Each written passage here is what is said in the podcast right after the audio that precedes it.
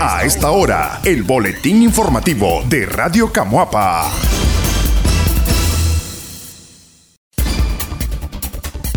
Incrementa el comercio en el centro de Camuapa. En los cuatro años que la actual administración del gobierno municipal trabaja para Camuapa, no han podido ordenar el centro de la ciudad. Cada mes el comercio informal es notorio en las aceras, bulevares y andenes hasta finalizar en la terminal de buses. La alcaldesa de Camoapa, licenciada Gretchen Martínez, dijo que se ha hecho todo lo posible por hablar con los comerciantes involucrados, pero estos se niegan a volver a sus tramos en el interior del mercado. De igual manera, se ha pedido el apoyo de la policía. Hasta la fecha, esta institución no ha respondido. Yo quiero que sepan de que si fuera por mí, nadie estuviera ahí. Lamentablemente es algo que se me sale de las manos. Nosotros somos autoridades civiles, no somos esa autoridad coercitiva que puede ayudarnos a nosotros a a evitar de que las personas se sigan poniendo en esos lugares que sabemos, ¿verdad? Que, que en lugar de embellecer la ciudad, pues pasa todo lo contrario. Yo quiero que sepan que a mí tampoco me gusta ver eso, no es que estén convivenia ahí porque no me gusta. Eh, sin embargo, eh, a mí me gustaría, como se lo he dicho muchas personas, de que estuvieran en mi lugar, que no es fácil estar aquí, que no solamente soplar y hacer botella, como dicen por ahí. Lamentablemente hay cosas que se nos salen de la mano y no podemos hacer mucho en estos momentos que estamos. La solución práctica sería que los comerciantes de aquí se metieran al, mercado como realmente les corresponde, no que estén en la calle. Ya esa sería una solución práctica. La solución más práctica sería que haya un mercado con todas las condiciones habidas, eh, donde puedan eh, ellos ejercer un trabajo digno, ya, donde puedan tener las condiciones, tal vez no, no de lujo, ¿verdad? Pero por lo menos las necesarias para, para ejercer su trabajo como comerciantes y otra condición básica sería que contáramos con el apoyo de la policía para evitar de que se siguieran poniendo ahí, pero lamentablemente pues no es el, lo que la realidad nuestra en este momento. Yo quisiera que estuviera sentada aquí en mi lugar para que sepas lo que es tratar con los comerciantes. Andrés Guevara de la Orden Franciscana Seglar dijo que el comercio informal se ha tomado las calles alrededor de la iglesia San Francisco de Asís ya no hay respeto al templo de Dios, expresó. El problema también, la culpa recae en nosotros. que vamos a comprar? Habiendo un mercado, estando mar adentro, estando las ñurindas adentro, nos quedamos en lo más cómodo, no caminamos. Entonces, ¿qué es lo que va pasando? ¿Qué es lo que está pasando?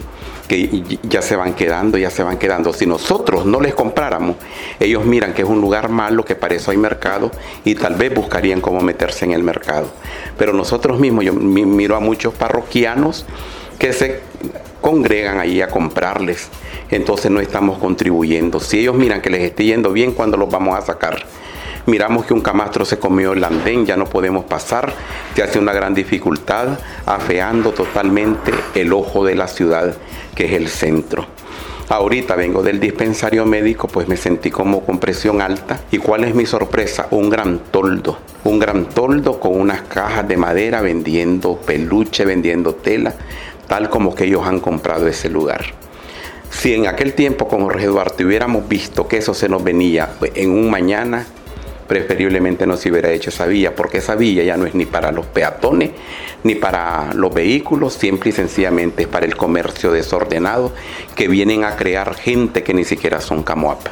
Este medio trató de conversar con algunos de los comerciantes ubicados en el costado sur y norte del templo, pero no quisieron referirse al tema.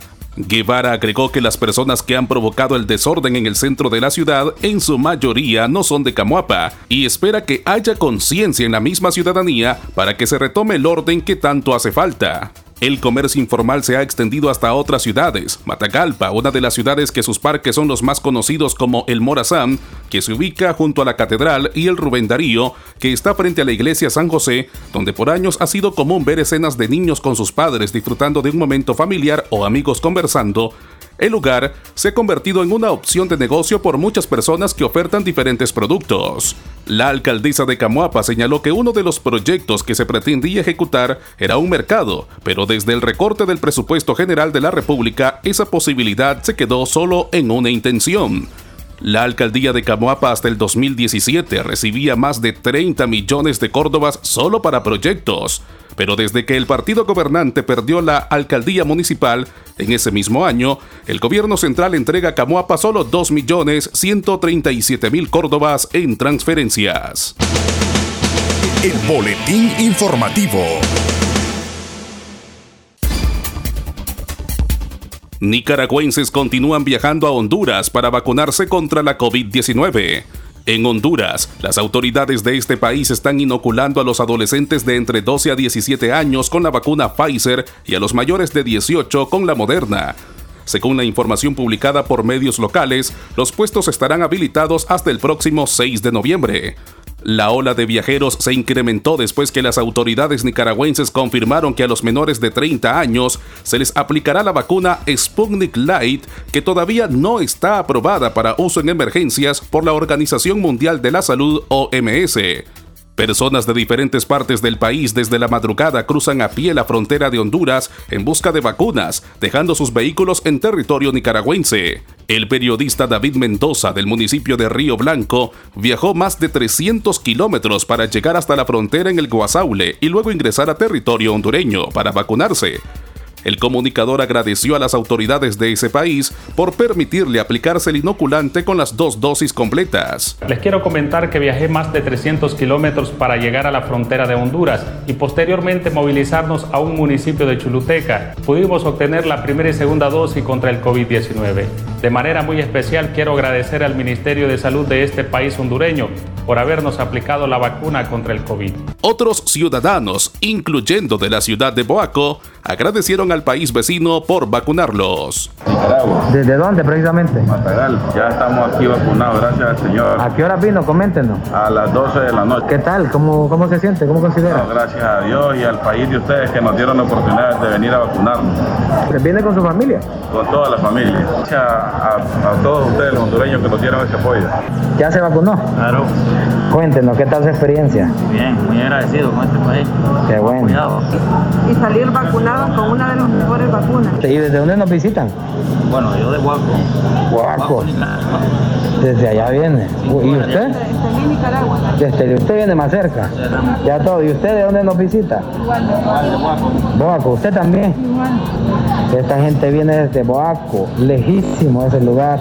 Nosotros venimos de Managua. ¿Desde Managua? Sí, nos venimos ayer. ¿Ayer salieron a qué hora? A las 2. ¿Y se quedaron? A, a dormir en la frontera y hasta hoy nos cruzamos. Pero no, ya estaba lleno, pues nos venimos acá. Se vinieron hacia la frontera, la fraternidad, y vieron que estaban muy llenos y se vinieron por aquí. La verdad, muchísimas gracias. Este, la verdad nos han tratado bastante bien desde la frontera. Hasta están regalando agua, están regalando jugos, ciudadanos de, de aquí de Honduras. Uh -huh. Y pues para nada, muchísimas gracias por toda la oportunidad, la verdad. No hay palabras para agradecer. Sí, gracias. ¿A usted alguna Quiero decirle que muchas gracias igual por, por permitirnos entrar aquí. Denis Sánchez, director del puesto de salud en San Marcos, Colón, Honduras, dijo que solo el lunes 25 de octubre aplicaron casi 4.000 vacunas y el martes casi la misma cantidad a personas nicaragüenses. La salud es un derecho universal y... Doctor, la gente insiste, mañana cómo está la situación. Pues mira, el ritmo que vamos a 2.000 que trae la región, bueno, ahorita acaban de aplicar casi, casi 600 dosis, oh. entonces, más de 600 dosis. Pero se entonces, eh, yo creo que aquí para las 3 de la tarde, a este ritmo, se aplican unas 2.000 dosis. ¿Se va a mantener el puesto de vacunación de Aduana Fraternidad? Sí. Mañana, sí, pasado ese y el... Puesto, ese puesto viene con, eh, viene con personal de, de, región. de la región de Choluteca y nosotros lo estamos apoyando en la medida de lo posible. Uh -huh. Ellos sí, sí están, están seguros, pero hasta el, hasta el viernes vamos a ver hoy. Lo más seguro es que me va a tocar bajar nuevamente el Choluteca a traer más vacunas por la tarde para poder eh, continuar mañana. Sí. ¿Ustedes continuaron aquí? Sí, sí, sí. Ah, ok. Sí, sí. Yo ayer traje 2.000 en la tarde. En la región va a dar otras 2.000. Estamos hablando que el día de hoy, así como vamos a este ritmo, de repente se aplican las 4.000 dosis. Ayer llegamos a 3.055 dosis, vacuna moderna. Los comunitarios del municipio de San Marcos Colón se organizaron la noche de lunes para brindar apoyo con alimentos, colchonetas, café y hasta dormida para las personas que esperaban vacunarse. El boletín informativo. La basura que usted tira en el camino no habla, pero dice mucho de usted. En este mundo tan globalizado y consumista, diariamente se desechan y consumen numerosos productos procedentes de las compras diarias que realizamos y que acaban por descomponerse sobre la naturaleza. Esto es un gran problema para nuestra sociedad, nuestra salud y la naturaleza. en la cual aún nos falta mucha más cultura ecológica y en el que debemos aprender a no abandonar la basura en cualquier lugar de nuestro entorno. En el municipio de Camuapa, aparentemente de nada sirven las labores de aseo que en forma regular realiza la Comisión de Béisbol en los entornos y dentro del edificio del Estadio Virgilio Flores de esta ciudad. Este medio constató que ambos dugout permanecen sucios después de haberse jugado los dos primeros partidos de la final entre los equipos Los Dantos de Camuapa versus Laguna Negra. Enrique Gaitán, docente de educación física y que practica fútbol en el municipio, lamentó que no se está cuidando el campo deportivo.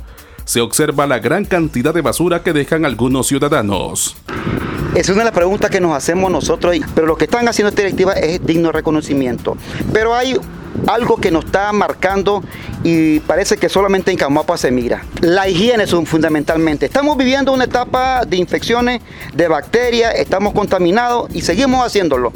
y esto es, se comienza desde el hogar. Significa que en nuestros hogares no hay aseo. Aquí hay una inversión de dinero y si queremos ver que el deporte nuestros hijos practiquen, pues demos el ejemplo como adultos, pues no vengamos a botar basura, usemos eh, la amabilidad de buscar bolsas plásticas y en determinado momento ocupar lo que ocupamos no, este, no tirarlo al piso, sino recogerlo para que esa costumbre sea manifestada a través de, nosotros a los pequeños, que son los que están tomando el ejemplo. Aquí no estamos, estamos constantemente diciéndole, muchachos, limpiemos, cuidemos esta área, porque lo que están haciendo es digno de reconocimiento a esta directiva, pues que realmente está dándole un retoque nuevo a este estadio que lo merece, porque aquí es donde venimos nosotros a entrenar.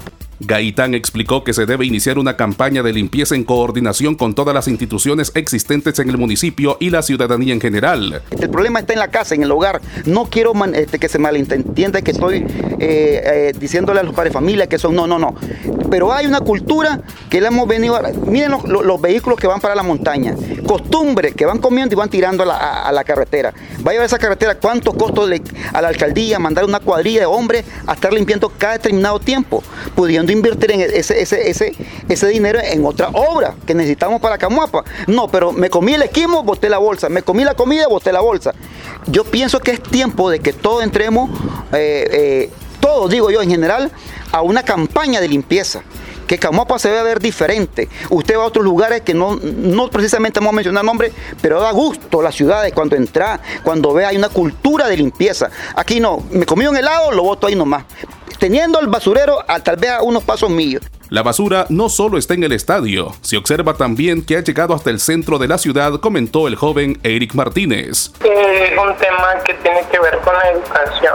Eh, aunque se instalen recipientes para botar la basura, para depositar la basura, eh, siempre falta el tema de la educación y eso es algo que está desde las casas. Entonces yo creo que eh, para lograr ese tema, pues tiene que ser como educar, educar desde las casas para eso. Bueno, el problema de las campañas de sensibilización es que simplemente se dan en cierto tiempo del año o en una época específica y para que sea efectiva tiene que ser diario. Y, y en ese sentido, pues es necesario realizar un proyecto que encabece la alcaldía, pero pues como no tiene fondo, entonces pues eh, va a ser difícil porque debe comenzar desde casa. Camuapa debe tomar acciones por sí sola para evitar que en el futuro la ciudad se convierta en un basurero más, agregaron los entrevistados. El Boletín Informativo. Dan a conocer plan de seguridad a la cosecha cafetalera de Nueva Guinea. Productores y el ejército de Nicaragua dieron a conocer el plan de seguridad y resguardo a fincas cafetaleras en Nueva Guinea, Celaya Central. El coronel del quinto comando militar, Denis Hernández, comentó que el objetivo del plan es evitar el robo durante la temporada de cosecha. Este plan tiene como principal objetivo continuar proporcionándole a todos ustedes las mejores condiciones de seguridad, estabilidad, para que logren cumplir sus metas productivas propuestas en este ciclo cafetalero. Los productores confían que este año el plan dé buenos resultados. Como productores estamos expuestos a la delincuencia. Hemos estado reforzados con, con las tropas, tanto del ejército como de la policía, para garantizar nuestro, nuestro rubro, pues, que es el café. Como productores hemos tenido siempre pues el apoyo, pero en estos días se refuerza aún más el apoyo a la seguridad ciudadana. Según los entrevistados por el medio Punto Noticioso, esperan una producción de más de 600 mil quintales de café. Sí, son 700 mil quintales más o menos. De la cantidad de productores que hay en este país, o decir, en este departamento, uno, aproximadamente unos 946, pues imagínate, las expectativas son grandes. A nivel nacional se tiene una proyección de 3.700.000 quintales de café. La estrategia de seguridad inició a nivel nacional el 20 de octubre y finalizará en marzo del próximo año. Además, ejecutarán un programa permanente de comunicación con los productores para fortalecer la seguridad en el campo, aseguraron en medios nacionales autoridades del ejército de Nicaragua. Este fue el boletín informativo de Radio Camuapa.